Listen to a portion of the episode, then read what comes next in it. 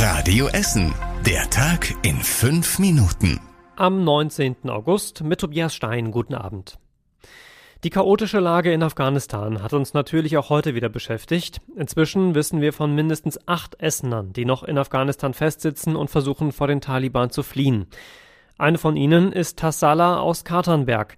Sie ist mit ihrer Familie vor Ort und hat uns heute diese Sprachnachricht vom Flughafen in Kabul geschickt. Dann hieß es, die äh, mit den deutschen Ausweisen können nach vorne und sobald wir vorne waren, gab es Tränengas und äh, wieder Schüsse. Viele sind ohnmächtig geworden, da sind viele gestorben, viele liegen tot auf dem Boden, keiner kommt durch. Es ist der reinste Chaos hier.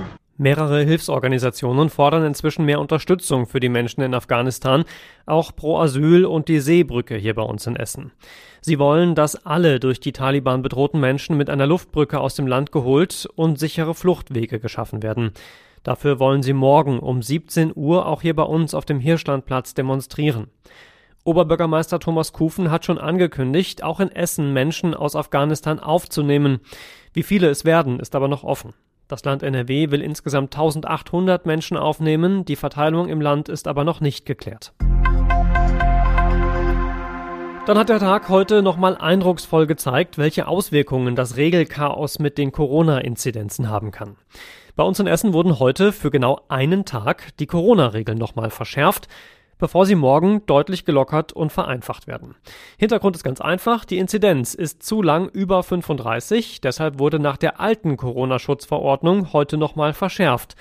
Morgen greifen dann die einfacheren und viel lockereren Regeln, die auf die Beschlüsse der Bund-Länder-Konferenz zurückgehen. Für Geimpfte und Genesene gelten ab morgen bis auf die Maskenpflicht kaum noch Einschränkungen Ungeimpfte brauchen dafür für fast alle Aktivitäten einen Corona-Test und müssen den ab Mitte Oktober auch selbst bezahlen. Die Details lest ihr wie immer übersichtlich zusammengetippt auf radioessen.de. Dass Corona weiter gefährlich ist, zeigt sich ganz aktuell im Hospital zum Heiligen Geist in Schonnebeck. Da hat es nach dem Corona-Ausbruch Ende Juli einen weiteren Todesfall gegeben. Ein 82-jähriger Bewohner ist im Krankenhaus an den Folgen der Corona-Infektion gestorben. Er ist der dritte Bewohner der Pflegeeinrichtung in nur kurzer Zeit. Letzten Freitag hatte die Stadt den Corona-Ausbruch in Schonnebeck gemeldet und Bilanz gezogen. 17 Bewohner und sechs Mitarbeiter des Hospitals zum Heiligen Geist waren positiv getestet worden und das, obwohl alle geimpft waren.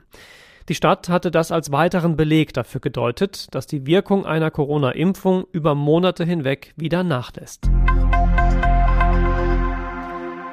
Dann war heute für gut 5.500 Kinder in Essen erster Schultag. Dazu erstmal herzlichen Glückwunsch.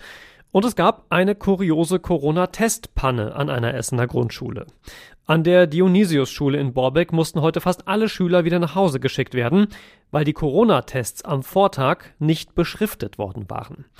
Bei den Ergebnissen gab es dann zwei positive Corona-Tests, nur konnte halt keiner mehr sagen, zu welcher Klasse die gehören.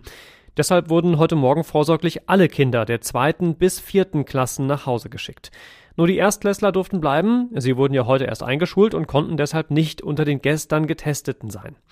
Inzwischen hat die Stadt neue Tests gemacht. Die Ergebnisse sollen morgen früh deutlich vor der Schule da sein. Die positiv getesteten Schüler bleiben dann direkt zu Hause. Für die anderen geht die Schule dann ganz normal weiter. Zum Schluss geht der Blick nochmal über unsere Stadt hinaus. Adveniat, hier bei uns aus der Innenstadt, gibt 100.000 Euro Soforthilfe an Haiti. Auf der Karibikinsel hatte es letzte Woche ein heftiges Erdbeben gegeben. Es gibt rund 10.000 Verletzte und 2.000 Tote. Mit dem Geld des Essener Lateinamerika-Hilfswerkes sollen betroffene Familien zumindest mit Zelten und Lebensmitteln versorgt werden. Haiti war schon 2016 von Hurricane Matthew hart getroffen worden und hatte sich davon auch bisher noch nicht wieder richtig erholt. Nachdem ich jetzt drei Tage immer leicht daneben gelegen habe, versuche ich es ein letztes Mal mit den Aussichten auf besseres Wetter hier bei uns in Essen. Morgen soll es endlich schöner werden, wenigstens schon mal meistens trocken und mit Höchstwerten so bis 23 Grad. Samstag dann stand jetzt noch ein bisschen mehr Sonne und bis zu 26 Grad.